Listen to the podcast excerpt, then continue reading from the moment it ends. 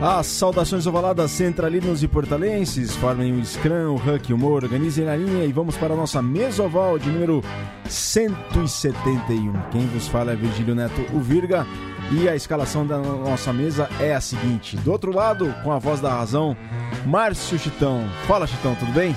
Fala pessoal, Central 3, Portal do Rugby, imenso prazer estar aí de volta.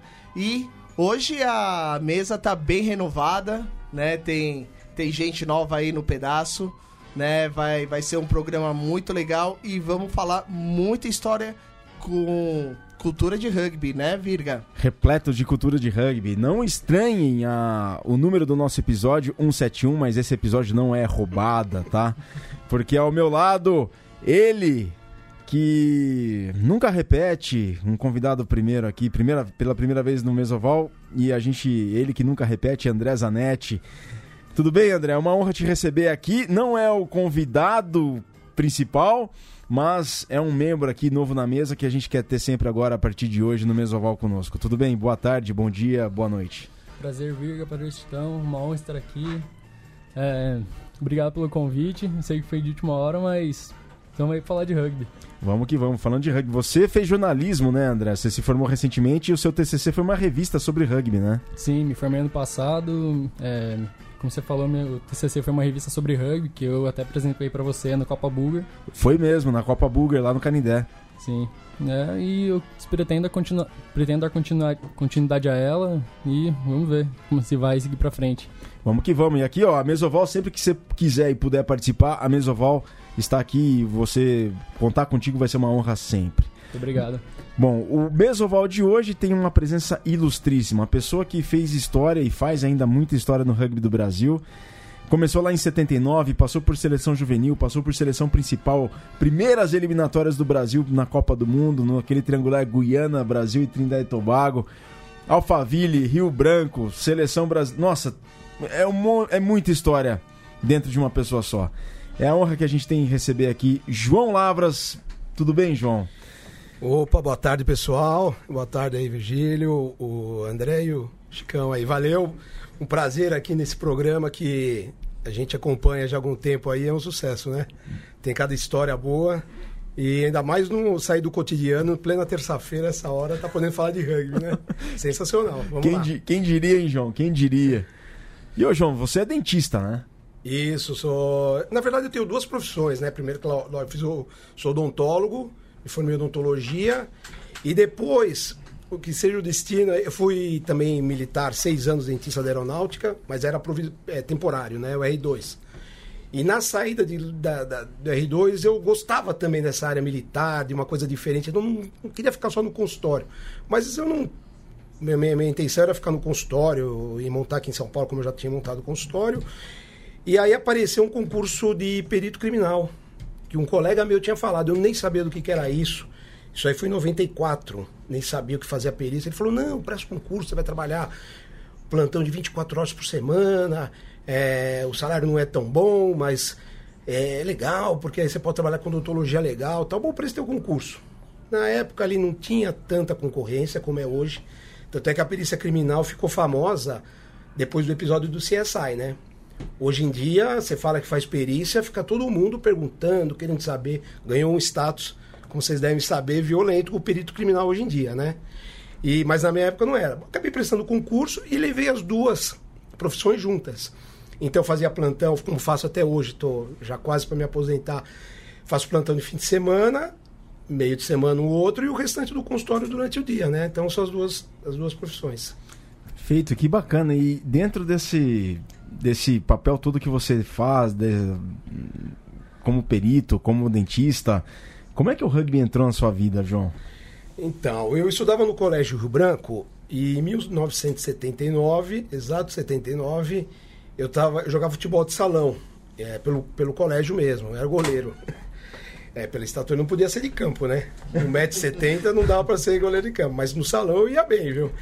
E tentei até jogar no Palmeiras, tudo, mas não deu certo. Aí eu tava, tinha acabado um treino, veio um. Eu não lembro se foi o, o Márcio do Alibe, né? Marcião, conhece, que ele foi um dos treinadores meu, ou o Daniel Cavana. chegou, nem conhecer, falou assim, chegou em mim e em outro jogador, falou assim, meu, vocês precisam me ajudar, o Colégio Rio Branco tem um jogo contra o Santa Cruz de rugby. Eu virei e falei assim, eu não sei nada disso aí de esporte. E ainda por cima, eu, naquela época, o que que acontece? Você já deve saber, todo mundo associava o rugby ao futebol americano, Sim. né? Quando não falavam rugby, era futebol americano. E eu, meu, nunca gostei de futebol americano, até hoje eu não assisto. Apesar de ser um amante do rugby, não assisto futebol americano. Mas eu falei assim, "Pô, mas eu não vou jogar isso aí. Ele falou, pelo amor de Deus, entre em campo, não precisa fazer nada, você vai ficar na ponta. Todo jogador de rugby, você deve saber, quando começa a jogar, começa na Ponta. ponta. Bom, como me convenceram, tal, tal, tal, eu falei, ó, domingo no Santa Cruz. Até então eu não sabia que o Santa Cruz era o melhor time do juvenil. Então fui lá é para ajudar, é nome do colégio, etc, etc. Fui lá. Bom, para resumir, me colocaram lá. Quando eu tô no vestiário, entrou aquele time do Santa Cruz. Só cara gigante, com aqueles. é, com as chuteiras e cravo de aço. Eu não sabia nada do esporte. Imagina. Aí, bom, quando eu fui ver, eu tava em campo. Tava na ponta, aí a bola chegava, corria, não sabia o que fazer, passei bola pra frente, é, dei tacle no pescoço, fez tudo de errado. Só que, vamos resumir, acabou o jogo, eu fiz dois trás. Tá brincando, João? Sem brincadeira, contra o Santa Cruz, que todo mundo aí do rugby sabe, era o melhor time do juvenil. Aí veio me abraçar, você vai jogar, você vai treinar. Aquilo ali, eu posso falar que entrou na veia e falei, vou treinar esse esporte. E nesse jogo aí, É. quem tava com você, assim... Você lembra do- de alguém? É, quem tava com você que cresceu junto aí pelo Colégio Rio Branco e, e seguiu na vida do rugby? Olha, nesse período, deixa eu lembrar. É, Então, quando eu entrei no, no, no Rio Branco, nesse time aí, tinham alguns jogadores, eh, não, não- não são quase nenhum do- do- dos que estão hoje em dia, viu? Se você me perguntar assim, eu lembro que o treinador era o Daniel Cavana e, e Márcio do Alibe durante o período. Eu, sou meio ruim de datas, tá? Tento lembrar alguma coisinha, mas eu sei um pouquinho mais pra frente aí. Se vocês me perguntarem, dessa época eu não lembro mesmo, porque foi uma coisa meteora, assim, que, meteoro, que, meteórica que, que aconteceu e aí eu não lembro os primeiros jogadores que estavam aqui comigo, que hoje em dia acho que talvez não sejam nem conhecidos, porque esse pessoal parou tudo, Sim, entendeu? para tudo. É, daqui a pouco eu conto alguns que já fazem pra, parte da... Ó, pessoal, mandem suas perguntas. Estamos ao vivo pelo Facebook do Portal do Rugby, mesa oval número 171, com o João Lavras. João Lavras aqui compartilhando as histórias. Maria Helena Parreira Pinto, Daniel Cunde, Cauã Ricardo Grande, Cauã, audiência Abraço, extraordinária. Cauã. Adriano Matos está aqui conosco. Então, ó, mandem suas perguntas aqui, alguma história que vocês queiram que o João Lavras compartilhe e que o mundo saiba dessas histórias, porque ele tem bastante história aqui para contar. João Lavras conhece o rugby, está no rugby desde 79, foi seleção brasileira. E vamos às histórias agora. Vamos lá, porque depois tem um capítulo desse primeiro jogo aí da, dos, contra o Santa Cruz, João. Isso. Você vai pro, pro Rio Branco, né? Isso. Aí o que aconteceu? Nesse próximo ano, eu, é o que eu falei, eu, eu acabei me, me dando bem no rugby. É, comecei a treinar e tava bem, tava bem. Em pouco tempo, chegou o Paulo Brejon, que até então era um dos treinadores, coordenadores do Santa Cruz, e falou assim: Eu vou te chamar para treinar para a seleção de 82. Essa seleção de 82, o qual faz parte várias pessoas conhecidas hoje, que é o Aloysio, o Dutra lá da, do Curitiba, o Sami Arapi, Silvano, Fela, Berê, é, e outros mais aí que daqui a pouquinho. o Cláudio Furucho, o Fela, que é um. Fela é um grande jogador.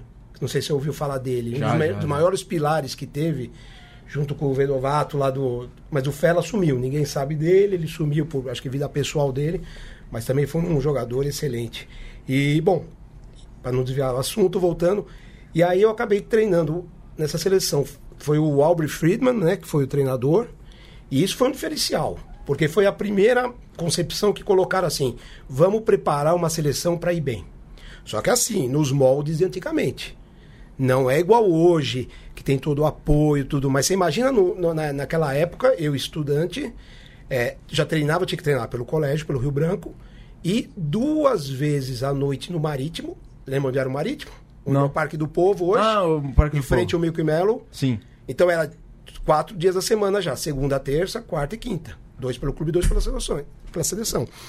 E na, é, sábado também um treino pela seleção e domingo o jogo pelo Rio Branco. Resumindo, foi um período exaustivo, mas era com essa concepção. Formou um grupo muito grande e esse, o treinador, o Aubrey, realmente foi um diferencial na minha vida, Porque foi aquela. Foi um cara que eu aprendi a. a, é, a ter respeito, a respeitar. A seleção foi um up do rugby que eu já, já, já aprendi, entendeu? Você tinha só 17 anos. Exatamente. Então, tipo assim, pra você ter uma ideia, o Aubrey, ele chegava, ele te dava um tapa. Uma coisa assim. Só que fala, pô, você vai dar um tapa hoje em dia, né? Coisa... Mas ele tava, tava, dava um tapa respeitoso. Ele era aquele pai. É, Hoje em dia te- teve a festa de 80 anos dele, foi uma coisa emocionante. Porque foi um cara que fez um diferencial na minha vida. Ele mora em Ilhabela. é, e todo mundo que foi, pode perguntar pro Sami, pro Berê, pro Aloysio, um cara sensacional. E quando fazia coisa errada, ele educava e era aquele educador duro, né? Mas com ele foi um diferencial. É um segundo paizão que eu tive ali, mais duro que meu pai. Quando eu fazia coisa errada, tanto é, ele era duro tanto na parte técnica coisa errada, como também na vida. Eu tive um episódio com ele muito interessante. Qual foi? Foi assim, eu guardo até hoje. Ele dava, ele morava na Albuquerque Lins, eu também morava lá. No Higienópolis. né? Higienópolis, eu não tinha, tinha 17 anos. A gente voltou, ele dava para carona para alguns, na, na época, ônibus elétrico que subia Augusta aqui, até então, a própria Augusta aqui. A gente chegava super tarde, não tinha, carro, não tinha 17 anos para 18. Bom, pegava carona com ele. Durante isso mesmo, a, seleção treinou um ano e meio. E tinha um jogador do Pasteiro, o Sami, que também voltava junto com a gente. Depois foi convocado o irmão do Celso Cocaro, que é o Marcelo Cocaro. E ele era do Rio Branco e meu amigo morava perto ali de Genópolis. Eu cheguei para ele e falei, Marcelo, deixa que eu vou armar um esquema. Eu vou falar pro, pro Sami que o Aubrey não tá indo mais para casa e põe você. Olha que atitude, né? De moleque. Cheguei pro Sami e falei isso aí, ah, não vai mais, é. Ele falou para nem tocar no assunto. E botei o Marcelo. Ele ficou sabendo dessa história depois. Aí ele me chamou na frente de todo mundo, ele falava assim, ele fala: "Eu vou falar uma coisa pra você. Faz isto mais uma vez, eu vai mata você." ele falava desse termo. No meu país não faz isso. Cara não faz isso, não sei o quê. Aquilo ali pra mim, parece uma coisinha boba, mas já foi um aprendizado que tanto é que eu não faço, Pra mim é coisa certinha, são valores e quem me conhece sabe, né? disso daí. Então são coisas diferenciais bobas que você vê no rugby que você leva pra vida. Acho que todo mundo que fala do rugby é impressionante. Eu ponho o rugby toda hora em situação da vida, na minha casa. As minhas filhas falam que eu sou um louco, às vezes falam tipo assim: "Ó, o treino tem que ser mais duro que o jogo". Elas falam o quê? Eu falo tipo assim: "Você tem que estudar mais agora pra ir bem na prova", entendeu? Ah, aquelas frasezinhas, coisas assim. Sim, sim, aquela que. É, exatamente. Eu falo, pô, esse cara é louco, mas eu tento procurar coisas do rugby que eu sei, né? Que, assim, Sim. que, que fizeram bem pra mim. E onde eu errei, não errar. E falar para as pessoas não errarem, né? E depois dessa seleção foi o marco na tua vida, Foi. fez grande diferença. Isso, a gente foi pro Sul-Americano no Uruguai em 82. Fizemos uma, uma, uma boa. é, uma Boa campanha. Uma boa campanha, por quê? Nós jogamos com a seleção da Argentina, onde tinha o turnês de abertura, era aquela seleção. Aí nós perdemos, até então, na época, hoje em dia, nós temos, graças a Deus, uma seleção que tem história, ganhou ali da Argentina e esses. Tudo bem, eu, eu penso assim, ó. Eu vou num assunto para voltar no outro. Essa seleção hoje que tem resultados aí ex- excepcionais, o pessoal, é, eu tiro o chapéu. Ah, eles treinam é, todo dia, né, viram um pouco profissional, tudo tal, mas eles têm que tirar o chapéu, porque eles conseguiram os resultados, entendeu? Eu dou muito valor para isso. Na época, todo mundo que está ouvindo aqui do rugby sabe. Se você perder, a gente perdeu de 50 a 0, 52 a 0 da Argentina, perdemos do Uruguai de 21 a 3. É, Então foram placares que ninguém esperava, porque naquela época perdia da Argentina 100, perdia 90, uh, não sei o que. A gente conseguiu perder no menor placar naquela época de um time e fizeram uma campanha boa, mas a diferença técnica era muito grande, né? Você tava de reserva naquele sul-americano? Eu joguei, não teve. Todos jogaram uma média. Teve quatro jogos, eu joguei dois e fiquei dois na reserva. E você era reserva de quem, João, na- quando você ficou de reserva? Então, tinha o Henrique, que hoje também sumiu do rugby, era do Bruder da época. E tinha o João, que era. Eu tenho 1,70, acho que ele tinha 1,69. Era do Santa Cruz. Mas é um, era um, uma- também uma baixinho e, e- e doido, né? Eu jogava muito, jogava muito. E depois isso daí você já É. foi pro Rio Branco e já começou a fazer a. Isso, quando eu voltei dessa época da seleção, ainda estava no Rio Branco, aí eu fui convidado pelo George Tomopoulos. George Tomopoulos era um jogador do Alphaville, que ele tinha visto uns jogos assim e tal, me chamou, falou, vem jogar aqui no Alphaville. Ah, você foi pro Alfa. É, não tinha Rio Branco adulto, Ah, já adulto estava acabando tinha. o colégio, eu ia ter para ir para algum time. ao duto. Na época SPAC, tinha Palmeiras, eu ia pra algum time. Ou eu parava de jogar. Aí ele me convidou, eu fui pra Alphaville. No Alphaville tinha aquela época do torneio aspirante, que era o B e o A. Aí eu fiquei jogando um período do, do B e fui indo bem também. Joguei junto com o Diego Padilha, joguei junto com o Palante, todo com esse pessoal. E eles já estavam no outro nível, tudo, mas eu acabei tendo chance, entrava bem, estava numa fase boa, só crescente do rugby, tecnicamente. E mais ou menos é, é, é, esse período foi indo, indo bem. Aí jogamos contra o Niterói, começou a formar aquele time forte do Alphaville, que começou a ganhar tudo. E, foi, e começou a ser campeão de tudo. Campeão de tudo. Até. Continuou ganhando, mas quando deu. Isso de 82 a 85 para 86. 85 para 86, um grupo de ex-alunos do Colégio Rio Branco, Silvano, Alejandro Dikovski, é, Berê, todos se juntaram e falaram assim: vamos montar o Rio Branco adulto. E aí que surgiu o Rio Branco adulto. O Murilão também. Murilão também estava no. Exatamente. Isso também, né? É, ele ajudou o começo do Rio Branco adulto. É, exatamente, o Murilão tava lá com a gente, grande Murilo, e eh, tem alguns nomes às vezes que me, que me falta a cabeça, que, e aí nós montamos um time que entrou para jogar, como você entra, entrou para segunda divisão, e foi bem, da segunda, jogou um tempo, jogou para primeira, porque eu tive, eu me, eu me senti eh, na, na, na- na- era o Rio Branco que eu tinha começado. Se montar um time, o, o Alfa tava legal, me deu a chance, só que aí, tipo assim, poxa, montou meu time onde eu comecei, adulto. Então, eu me senti na. Obrigação? Não é obrigação. No- no- na minha. Na O minha- coração falou mais Exatamente, alto. o coração falou, eu tenho que voltar pro Rio Branco. O time que eu formei não tinha time adulto, por isso que eu fui pro Alphaville. E aí, depois eu voltei pro Rio Branco, eu falei assim, eu- eu- desculpa, surgiu o Rio Branco, eu falei, vou voltar pro Rio Branco. Foi um período sensacional, foi cinco, seis anos. Aí é um fato engraçado. Tá aí, como é que a galera do Alfa reagiu a isso? Numa boa, porque até então era novo, o Alfa era muito forte, sabia que eu tinha jogado no Rio Branco, e eu era um jogador assim, tinha, o que eu falei pra você, tinha Palante, tinha Diego, tipo assim, eu não era um jogador é, que, nossa, ainda tinha despontado tecnicamente, então vim de boa, ele jogou no Branco e saiu no Rio Branco, não teve problema nenhum. Teve problema mais pra frente que eu te falo. Voltei pro Rio Branco. Então, nesse período do Rio Branco, jogamos lá, fomos bem, um time bacana. É, jogávamos contra o São Paulo, lá no campo do São Paulo, time forte, Hugo, Claudinho Francischini. Pessoal ali, complicado, é, jogos duros. A gente é, ficou um período assim, fomos, subimos para a primeira divisão depois. E aí a gente começou a treinar no Pelezão. Meados de 90, se eu não me engano, é, Não, falei besteira. Meados de 85, 86, o Rio Branco aconteceu aquele negócio que acontecia às vezes em alguns clubes. Durante um ano não foi ninguém mais treinar. Sumiu.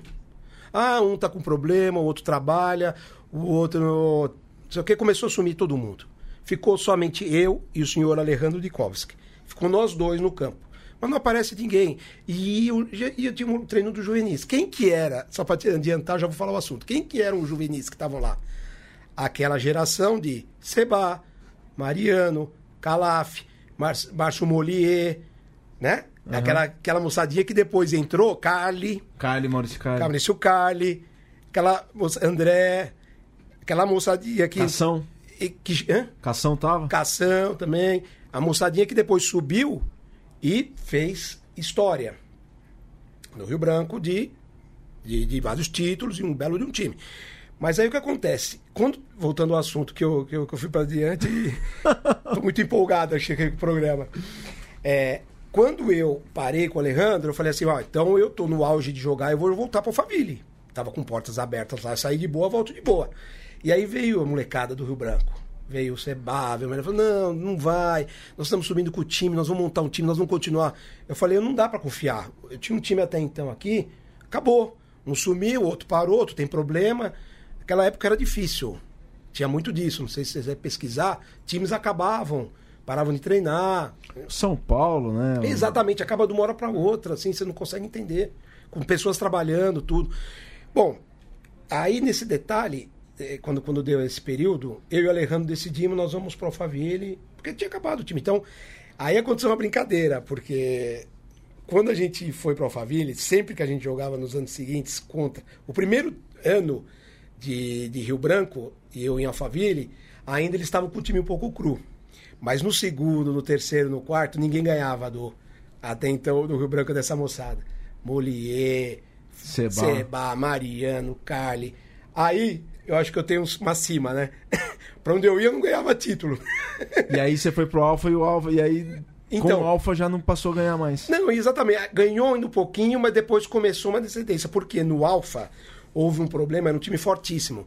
Só que cinco ou seis jogadores lá, Fabian, eh, João Nogueira, Paulo Segato, Paulão, grande jogador, eles eh, acabaram, tiveram um problema de ordem política com o Alphaville, que é muito forte o futebol lá no Alphaville. E a gente usava o campo, tinha uma disputa. Eu sei, não sei qual o problema, não lembro direito. Eles resolveram ir pro SPAC. E respeitosamente, da mesma forma como também, vão pro outro time, ou por opção de melhor treinar lá, distância, quer, querem né, mudar um pouco os ares. Aí o time do Alfa ficou mais fraco. Aí, aí a gente começou, não ganhava mais, mais os jogos. Né? Então é um fato interessante. Mas aí nos jogos, eu só voltando, Virgília, Virgílio e Chicão e André, é, quando gente encontrava com eles, o pessoal falava assim pra mim, aê, traíra. Eles estão falando isso aqui, aí você é traíra, hein? O Buzo também, grande Buzo, né? Fala assim, pô, você é traíra, porque você não ficou aqui e tal. Eu falei assim, não fui eu que larguei o Rio Branco, né? Isso aqui eu tô falando hoje em audiência. O Rio Branco que acabou e eu quis continuar a jogar. Então eu fui para um outro clube. Mas hoje em dia, o que que eu me vanglorio? Numa coisa importantíssima. É, o que é o Rio Branco Alphaville hoje... Ah, essa par- relação, Essa né? relação, posso falar de, de boca cheia, que é por minha causa, junto com o Alejandro. Tá? Falo isso por quê? Porque eu que sempre mantive isso. Então, caras do Alphaville foram pro Rio Branco, cara do Rio Branco no Alphaville e assim, etc.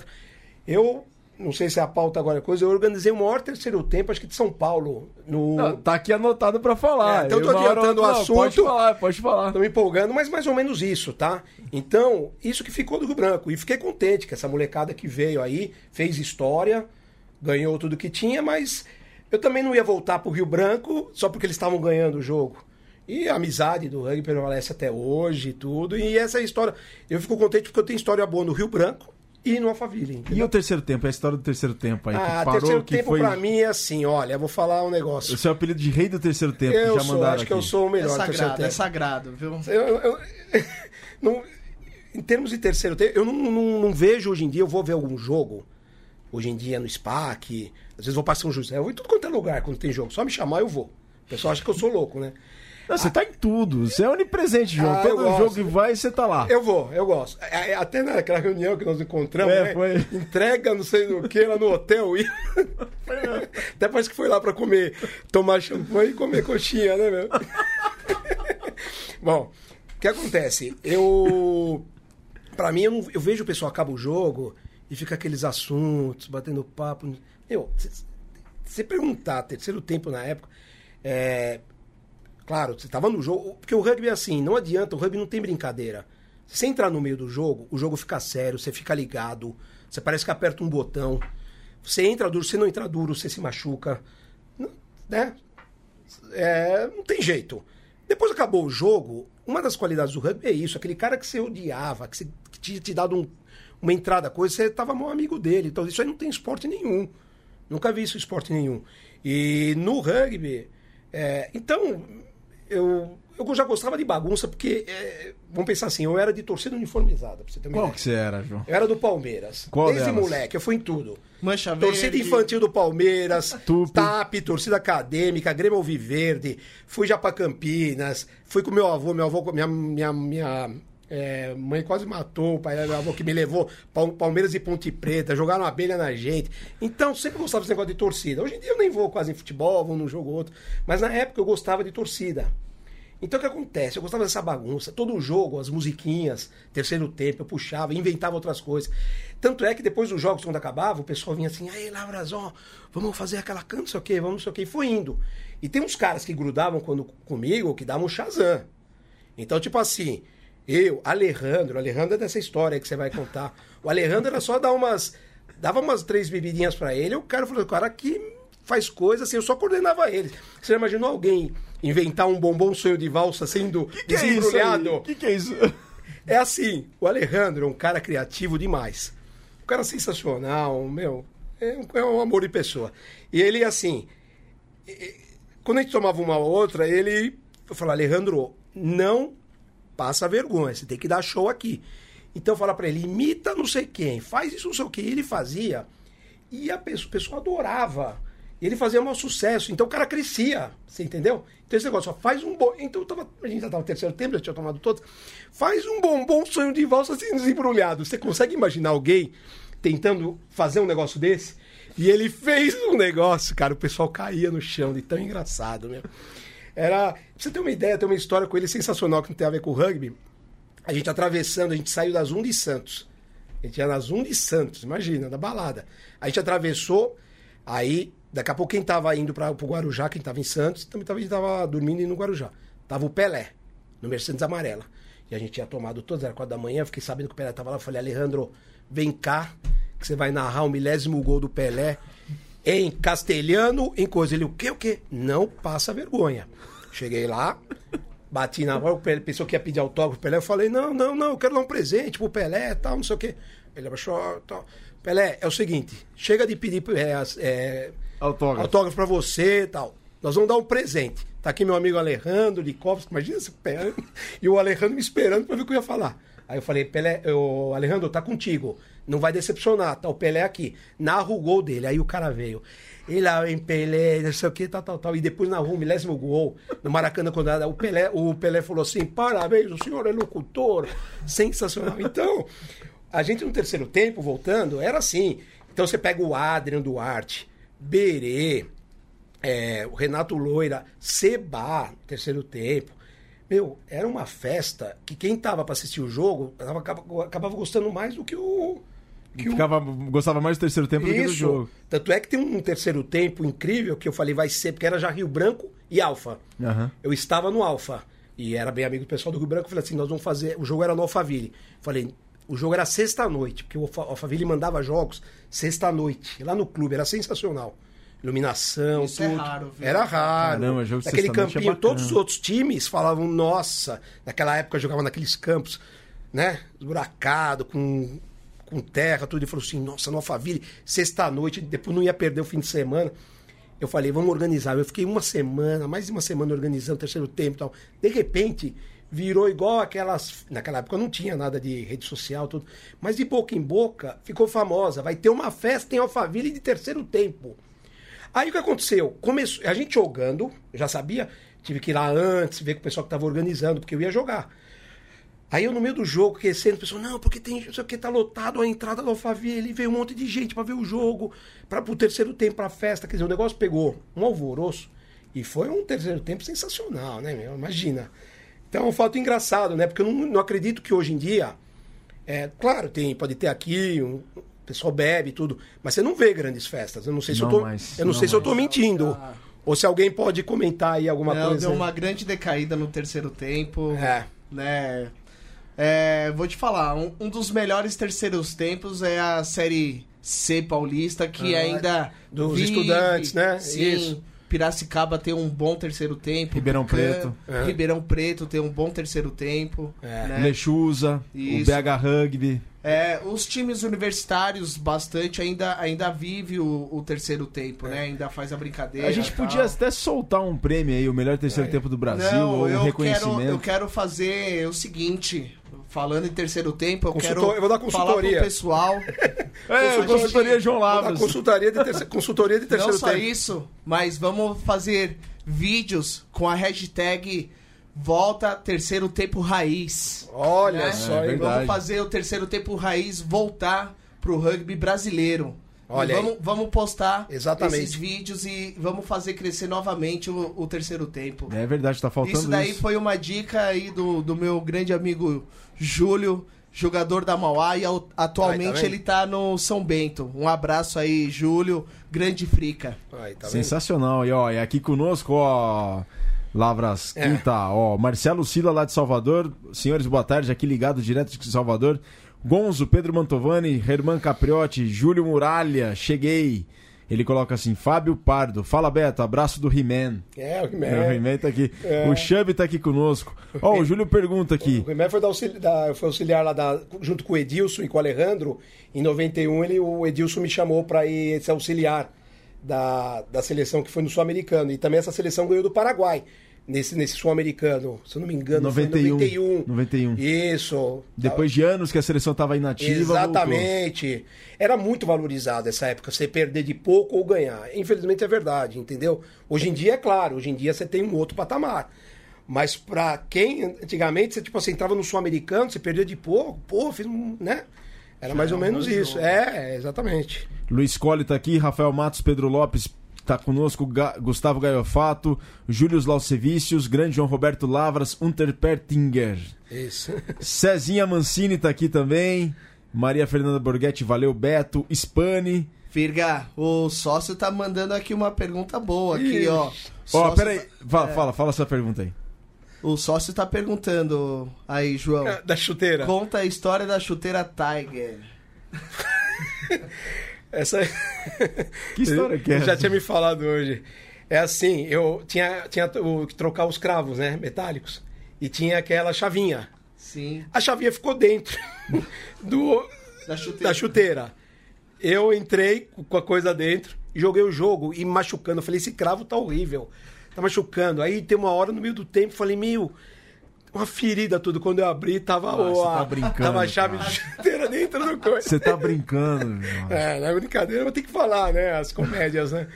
É verdade. Ó, Spani coloca: Grande Lavras, fui recebido por esse monstro com muito respeito na minha primeira seleção adulta em 96. Abraços a todos. Cleiton Rodrigues está assistindo conosco lá de Varginha. Daniel Kundi. Em 90, o Beto foi coordenador da seleção juvenil junto com o Edi, no Sul-Americano do Chile. É, ah, o sócio mandou aqui. O, o Cleiton tá ligado. O Rafa da Ayalib tá conosco. Abraço do Cezinha aqui pro Lavras. Tá mandando. Nossa, é, tá chovendo de comentários aqui. Você é uma pessoa muito querida aqui, Lavras. Bastante querida. Legal. Mas mandaram. Guarulhos Lo- Rugby aqui, o Vitor Mineiro tá conosco. Mandaram contar uma história de Foz do Iguaçu. O que, que é essa história de Foz do Iguaçu aqui, João? Na preparação da seleção. É, a gente foi, é, em 96, em 95 a gente foi pro Foram, Foz do foram as Iguaçu. primeiras eliminatórias do Brasil na história? For- foi esse episódio ou não? Isso, era preparativo. E a gente foi, o o Artoni era o treinador. É. Vocês foram pra Foz do Iguaçu. Foz do Iguaçu. Aí teve um torneio lá, tudo. E aí a gente atravessou aquela. Como chama? Porto Iguaçu, né? Porto Iguaçu, Argentina. O Isso, Cataratas e Rugby Hoje em dia, faz muitos anos que eu não vou pra lá. Mas nessa época era uma cidade fantasma. Sim. Você tinha, né? Não Nossa, sei. não tinha nada. Tinha cidade fantasma. Então Ah, parecia tem de cassino, faroeste. tem free shop, é. Isso, tem bar gelado, tem aquele. Aí nós fomos pra lá. E aí tinha um jogador lá do, do, do Alphaville, o ET. Vou falar o nome dele porque figuraça. Grande jogador, irmão, os, os irmãos Restrepo, o André e o André Restrepo. e ele começou a dar um engraçadinho e tal, e falou assim, alto. E tinha aqueles quiosquezinhos que vendiam alfajores. Lá da Argentina já tem coisa. Aí ele, dois alfajores e uma... Né? É. Uma, dois. Eu quero dois alfajores. E era a menina que estava servindo a gente. Então eu quero dois alfajores e uma... Ah, É. Aí, todo falando alto, e alto. Daqui a pouco a menina chamou um policial e falou assim: Esse garoto está nos falando isso daí pra mim. Aí deu uma confusão, porque o cara queria prender ele, confusão. E todo mundo riu dele, porque ele achou que a mulher não estava entendendo, entendeu? Entende tudo. É. Fala na fronteira, fala tão português, fala igual. Exatamente. Conhece a língua. É. E, mas o, tem dois terceiro tempos assim também bons. O de Trinidad e Tobago é até interessante. É um saco levar aquelas filmadorinhas, aquelas pequenininhas, né? Eu levei. Eu tenho gravado até hoje o terceiro tempo de Trinidad e Tobago no clube 96. deles. Em 96. Eu já prometi pro Martoni que eu vou passar isso daí. 24 anos. Então, já- isso aí tem no, como chama aquelas fitinhas que você punha o adaptador o, no Mini- cassete? É, é, é É. assim. Você, é Então, eu preciso passar isso aí VHS. Isso, eu preciso passar isso daí para um Pro formato digital. para um formato digital. E eu fiquei de dar presente por coisa, porque também é histórico. E tem uma cena, assim, até de saudade. Meu inglês não é muito bom. E Você eu, foi de médico, né? Você não é médico. eu fui de médico. É assim, eu já era o mais velho do time. Tava treinando bem, viu, pra minha idade. Tava, olha, eu queria pra, pra, Pra isso daí, pra encerrar minha carreira. Pra jogar. E o Martoni acabou falando, ó, Lavras, esse aqui é mais novo. Tinha os caras do São José, o Fabinho, Spani, tinha, meu, tinha os do, do, do Bandeirantes, comendo a bola, o, o Garmendia lá, O, o, o Guampa. É, é, Guampa. Então esse pessoal fala assim, e tinha alguns Alphaville, os Extremos estavam juntos e falaram assim, eu vou te O Tonhão tava começando. Tonhão. Falei, eu vou te botar na vaga de médico. Falei, não tem problema, meu. O importante é estar lá. O importante é estar lá. E eu acabei indo. E pra variar, fiz um belo intercesso. Só que assim, tem um episódio que eu tenho gravado isso. Que é o Diego Padilha me chamou pra eu falar com uma policial é, feminina em Trinidad Tobago, né? E eu tentando falar inglês com ela. É uma cena, e tem gravado isso daí. Isso daí. É, preciso mostrar isso aí qualquer hora no rugby brasileiro, porque é espetacular. Outro episódio interessante também de terceiro tempo, ó, eu tô falando mais de terceiro tempo do que jogos, hein? É em 96, o Flávio, que hoje em dia mora em Dubai, o Flavinho, né? Aham. Que começou lá com as meninas, treina, treinamento, tudo. Ele até me passou hoje e falou: fala desse episódio, que é assim. Quando a gente foi jogar esse Seven, foi a primeira vez, eu acho que foi o time de Seven do Brasil. Foi em 96. E ponta. É? Em Punta. Isso, em Punta. E era um evento. E o pessoal levou os times principais. No, no em feed tinha o, o Cerev. Cerev. Tanto é que eu tomei uma finta dele que eu tô procurando ele até hoje. Dallas Seymour. Te juro pela- por Deus, ele tava na minha frente, ele fez uma jogada, meu, eu falei, o que que é isso? E eu tava na época bem, aí, o, voltando ao assunto, o time da Nova Zelândia, e teve uma mega festa naquele point e, violento lá em, Em punta. em Punta. Quando a gente saiu, tava todo mundo borracho, né? Tava todo mundo no estadinho. E aí entramos, o Flávio falou, vamos entrar no ônibus do- do- do- da, da, Nova Zelândia. da Nova Zelândia e vamos entrar no da... da Fiji. País de Gales. País de Gales. Aí quando entrou em País de Gales, os caras cantando a música, e eu falei, que música nós vamos cantar? Eu falei, vamos cantar Palmeiras. Aí eu comecei a cantar as músicas do Palmeiras. Palmeiras, Palmeiras, minha vida. Meu, e os caras cantavam junto. Aí fomos no ônibus da Nova Zelândia. Aqui eu falei, vamos pegar pesado. Aí o que que eu cantei? Eu falei, não é mole, não. Nova Zelândia só tem puta aí, cuzão. E aí todo mundo abraçado junto e os neozelandeses cantando junto. Tinha que falar assim, desculpa. Laura, a expressão. brasileirada, hein, Laura? Então, e eles cantando junto essa música, né? E o jogo em postos? Você falou de organizar jogos. O que, que, é que, é esse jogo de postos aí? Como é que o rugby foi para impostos de Então, Caldas? Eu e o Alejandro, o, o O Paulo. Alejandro, é outra coisa. É. O Alejandro também, Tá em tudo, tudo. que você fala, É. tem o Alejandro junto. Não, tinha o Renato. Tinha, a gente ia pra muito pra Pausical dos amigos que jogava rugby também. O, o Renato Achoa, o Loira, o Renato Loira, eu, o Alejandro e tinha o Paulo também, que é o Paulo Mula. Ele não jogava, mas ele tava tudo ju- junto com a gente. E aí o que acontece? Nós fomos pra Poços, a gente ia pra Poços direto, carnaval, tinha festas, era, né, era aquele carnaval igual tem no interior. Carnaval de baile. Isso. Conheci a cidade inteira e tal. Cheguei pro Alejandro e falei, vamos trazer um jogo pra Poços. Tinha o estádio da Caldense, que é na entrada da cidade. A gente faz um auê, a gente conhecia o prefeito.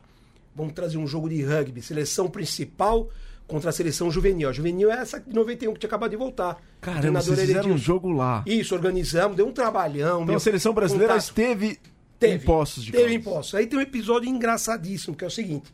Eu cheguei pra eles, pros jogadores, falei, ó, vamos pegar um ônibus, vamos todo mundo até Pós de Caldas. Meu, fui todas as duas seleções juntas, alguns foram de carro. Eu falei, vai ter gente, vai ser uma festa, depois da noite a gente vai pra boate. Meu, se prepara, Poços é demais. Os caras, vamos, vamos, todo mundo animado. Vamos jogar no estádio da Caldense, tal, tal, tal. Aí fomos, chegamos, né? Não interessa assim em detalhe, então eu vou resumir. Tava Não, tudo claro que interessa. não, não. Aí estavam aquecendo, tudo tal. Aí, de repente, eu acho que foi o Hamburguinho, eu não lembro direito quem foi. Ele saiu pra fora, que ele tava na seleção juvenil. E contra a adulta.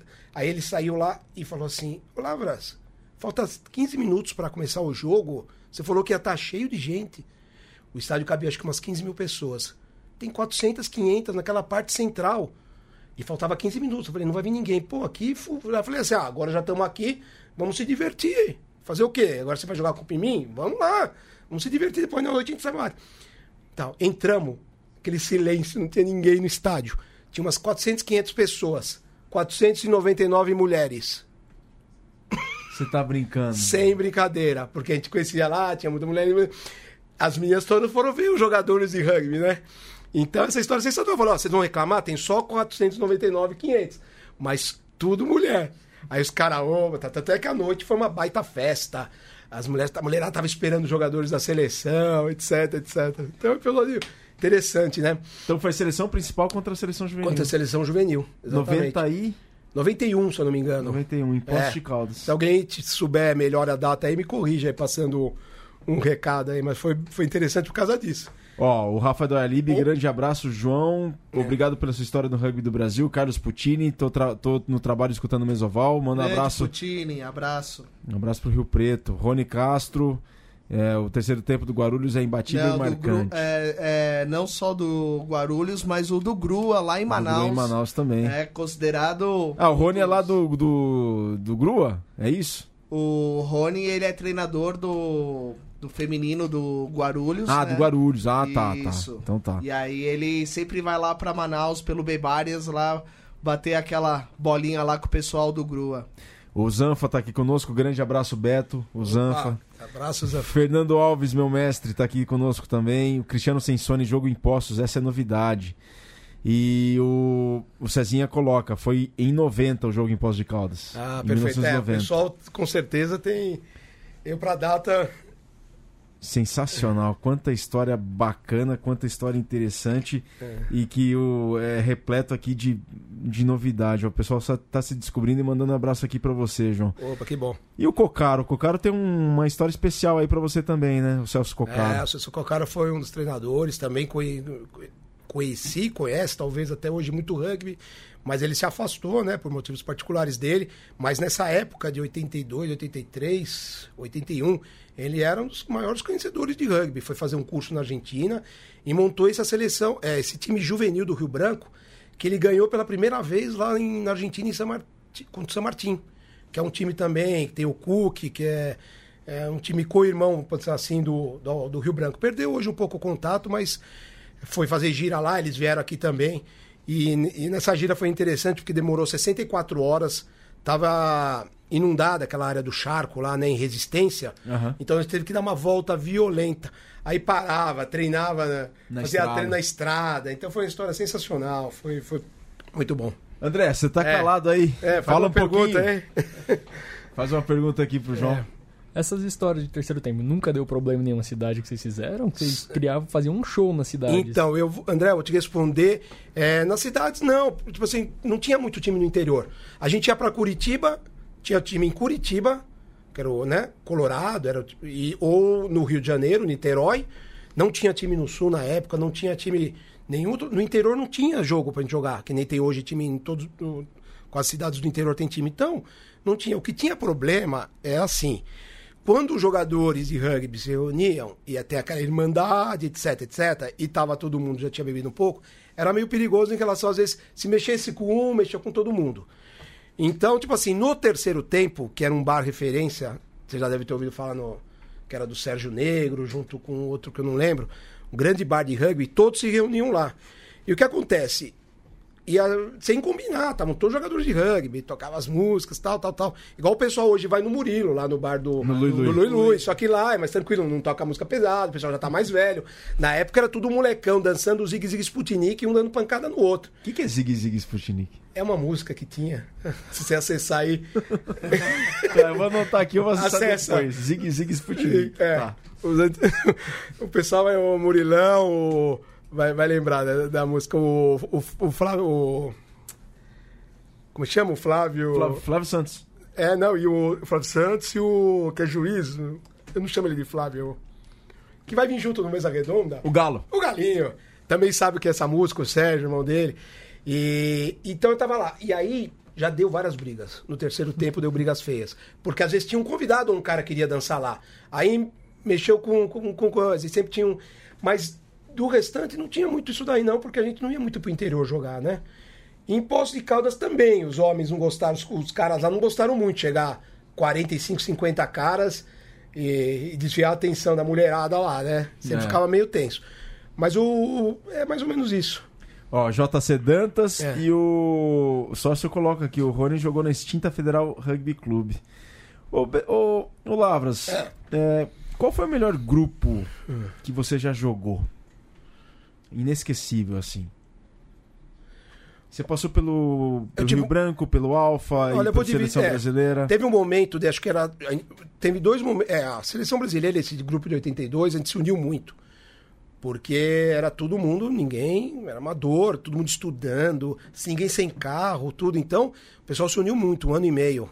Treinando é, foi muito forte. O pessoal é tem amizade até hoje. Quando a gente se encontra assim, é uma amizade diferente. É, e agora tem dois times assim, no começo do Rio Branco, esse que a gente jogou a Série B. Foi um time que a gente se uniu muito. É, e o do Alphaville também. Eu tive história nos dois. Se perguntar pra mim qual foi mais importante, eu não vou falar. É 51% um, 49%.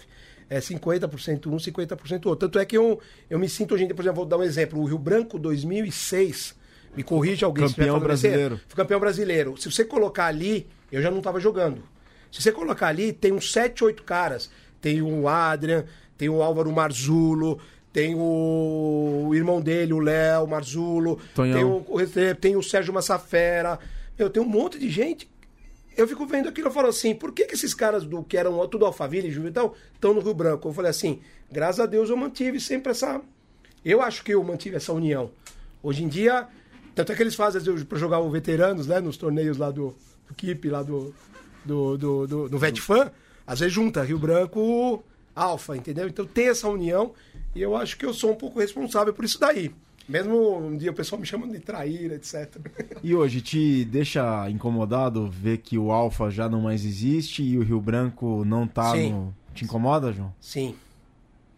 Me incomoda os dois. Alphaville, porque era um lugar. O Alphaville, pra você chegar até lá pra treinar, era uma loucura. Só que quando chegava lá, você parecia que você estava num, num clube argentino ou num clube neozelandês treinando. É, aquele fog, sem barulho nenhum, é, treino forte, dura um silêncio, depois no vestiário. Então, isso daí, a gente chega, eu, eu cheguei- eu chegava na minha casa, uma e meia da manhã, pro dia seguinte estudar. É tarde, né, meu? Porque até sair de Alphaville, até não sei o que, tal, tal, tal. Então me faz, faz muita falta não ter o time lá de Alphaville. E é, Rio o, o Rio Branco também, né? O Rio Branco hoje tem o time, é, parece que a base é dos, dos garotos lá do, do colégio. Tem gente que trabalha ainda lá. Mas o problema é que assim, eu já vi muita gente boa que trabalhou, mas trabalhou exaustivamente no rugby e se cansou um pouco não vou citar nomes, mas o cara, tipo assim, ele pegou, eu vou tocar isso aqui agora, ele toca, é a vida dele, certo? Entendeu? O próprio Buzo. O Buzo é um guerreiro do Rio Branco. Você perguntar assim pra mim hoje em dia, qual o cara que mais te chama atenção no, no, no Rio Branco? O Buzo. O Buzo, Buzo é da época da minha seleção de 82, tudo. Tá lá, vai nas festas, não sei o quê. Hoje em E dia tem o E capitão. no Alphaville. Que também- é um cara assim que você você olha, a pessoa fala, meu, é a cara do Alphaville. Ah, Edilson, Fabiano e João Nogueira.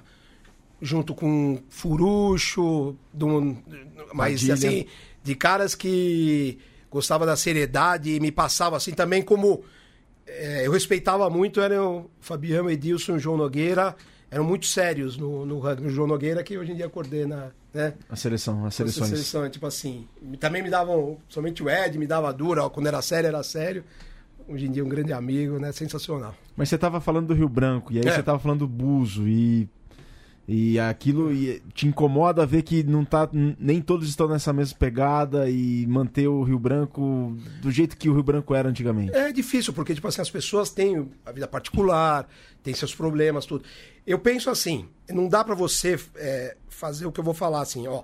Se cada um fizesse um pouquinho, daria pra manter, acho que, dois times. Mas não adianta 10, 15 ou 50% não fazer esse pouquinho e os outros sobrarem o restante. Então é difícil você conseguir esses 10, 15 caras fazerem um pouquinho. Ah, eu já fiz muito. Alejandro já foi presidente, já foi treinador, não saía de condição que ele tá. Hoje em dia ele se afastou do Rio Branco, ele vai em coisas, tudo. Então, todos tiveram história, fizeram. Então, o problema é esse. Eu vi o Silvano Bernard também, foi treinador, tudo, grande jogador do Rio Branco. Também se afastou do rugby depois. Fala um oi, tá no grupo de veteranos. Mas cara que fez muito pelo, pelo time, entendeu? Bom, tá aqui conosco, ó. O Rony coloca. A galera tá ligada, hein? O Grua realmente o melhor terceiro tempo. Marcante para mim porque levei uma latada de cerveja na testa no último terceiro tempo. Tá marcado até agora. Quem? Verdade, O Rony, Castro. André, o André Restrepo Grua? tá conosco. É, Fala o Grua lá de Manaus? É, de Isso. Manaus. Eu fui assistir, olha só, eu tava em Goiânia, minha esposa é de Goiânia. Ah. Tava em Goiânia, fiquei sabendo que tinha goianos go- e contra a grua. Saiu no jornal, em Aparecida de Goiânia, que é tipo Guarulhos. Você tá brincando. Eu tô falando sério. Eu falei, Aí vou você assistir falou, isso, vou para. lá, né? Tanto é que eu cheguei lá, tipo assim, tinha arquibancada, um pessoalzinho. Falei, vou com a camisa dos, do, da- dos Pumas, né? Que aí o pessoal vai. Falei, aqui acho que não tem ninguém. O pessoal vai falar, pô, esse cara é jogador, ou conhece. Cheguei lá, ninguém nem olhou pra minha cara, né? aí quase. Aí o pessoal começou a jogar, pega ele, não sei o quê, porque os torcedores, acho que foi o início do Goianos. O Grua já tinha um time forte. Eu falei assim, quase que eu falo, pô, vocês não me conhecem, meu? Eu sou lá do Rio Branco, eu sou da família, não sei o quê. Fiquei assistindo o jogo lá e me diverti. Tem um episódio engraçado, por isso que eu falei. Quando tem algum evento de rugby, me chama que eu, que eu vou. Que episódio engraçado foi esse aí? O quê? Você falou que tem episódio engraçado. Não, não. Ah. Esse é um outro episódio Ah, engraçado. outro episódio hein? engraçado. É, exatamente. Ó, o André Restrepo tá aqui e o Sensone, olha só, ele coloca. Interessante, em 2003, Poços teve o Bodes também, que veio a se dividir em 2009, acho, entre Hydra Rugby e Bodes. Ambos não estão mais em atividade hoje, né? O rugby em Poços de Caldas. O Júlio Muralha coloca, essas histórias dão um livro e o André podia escrever com certeza. Márcio Dalib, Marcião tá aqui conosco. Luiz Olinto, Léo Carniato e o Márcio coloca abração, João. Um grande abraço aí pro João. Olha, tá chovendo de comentário. Ó, o JC Dantas tá conosco, tá chovendo comentário. Quem não conhece o João não é do rugby, o Márcio coloca aqui. Quem não conhece Legal. o João não é do rugby. É, legal. Grandes pessoas. E como é. que você vê o rugby atualmente hoje no Brasil, João? Te decepciona? Te, te- você tem esperança? Não, assim, ó, opinião minha, tá? Tem gente que às vezes criticou, outros não aceitaram.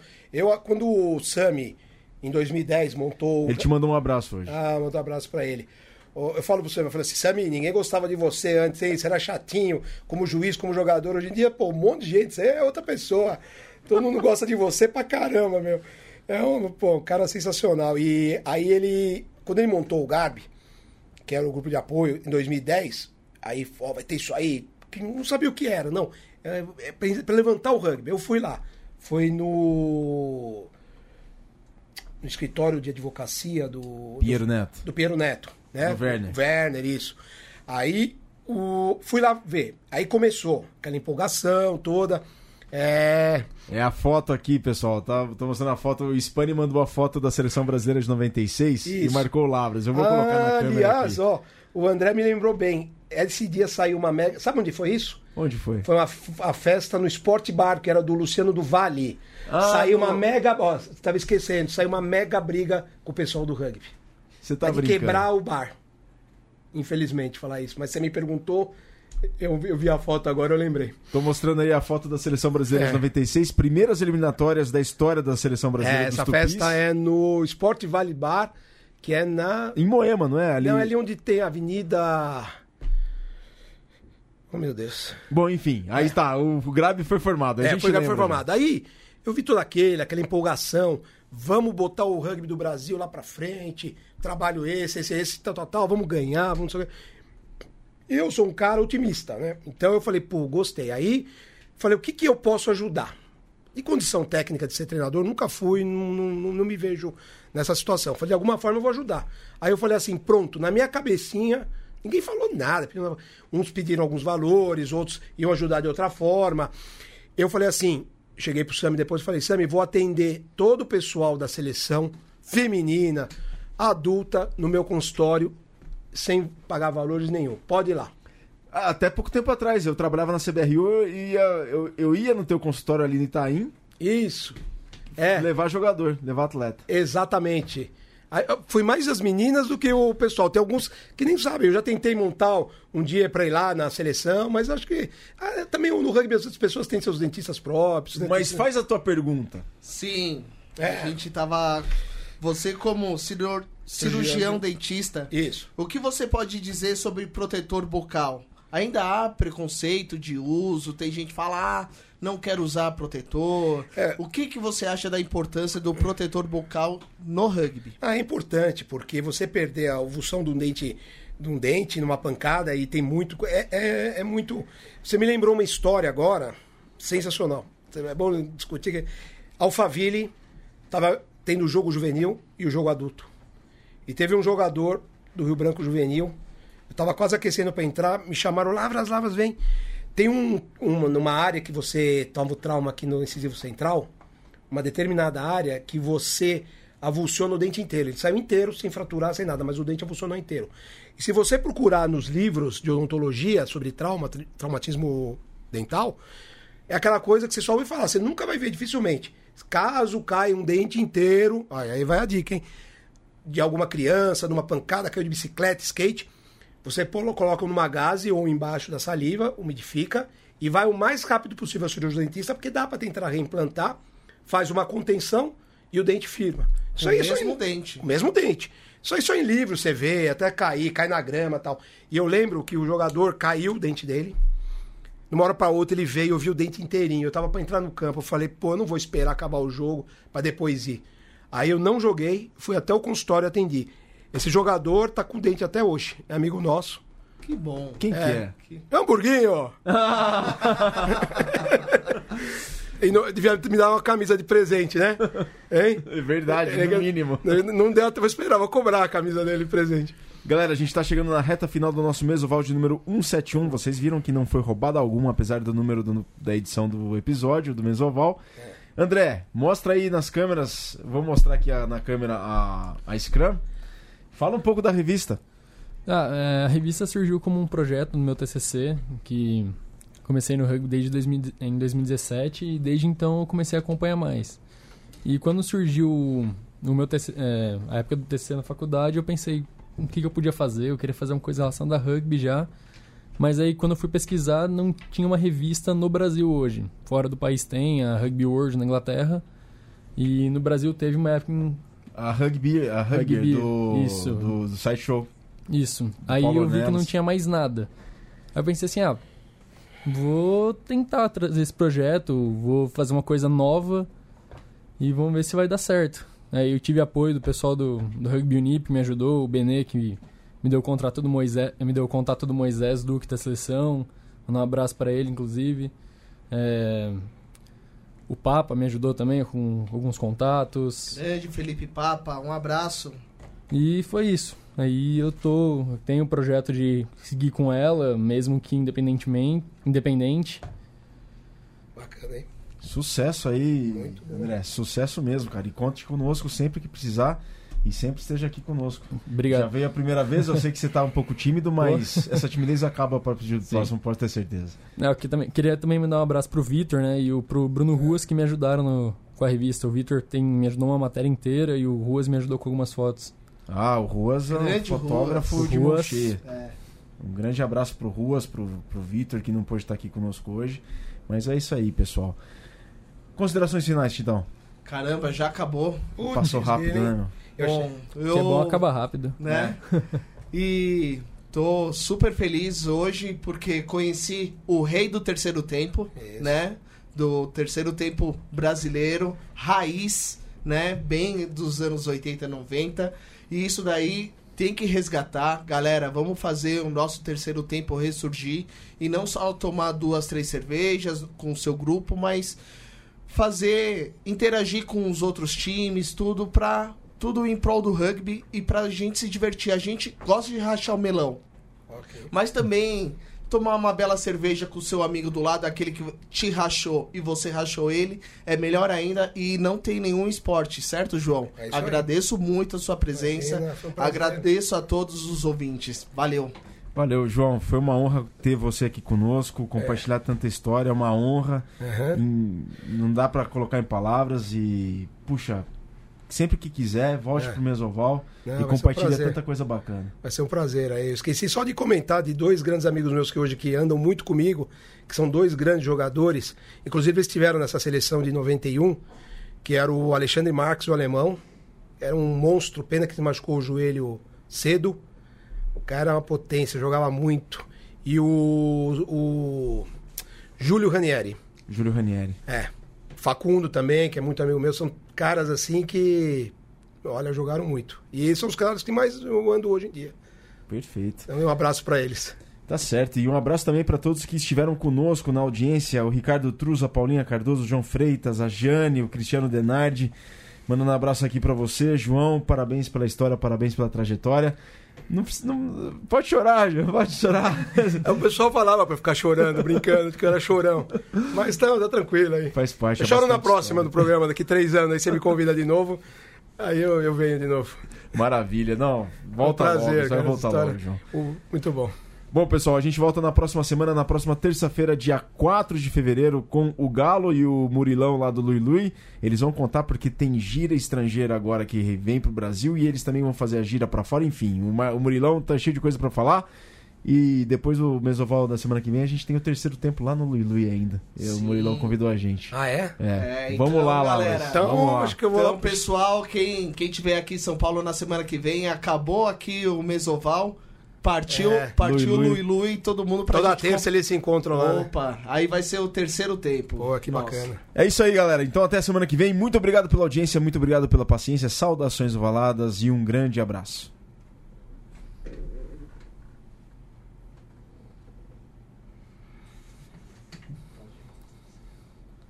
Foi, valeu.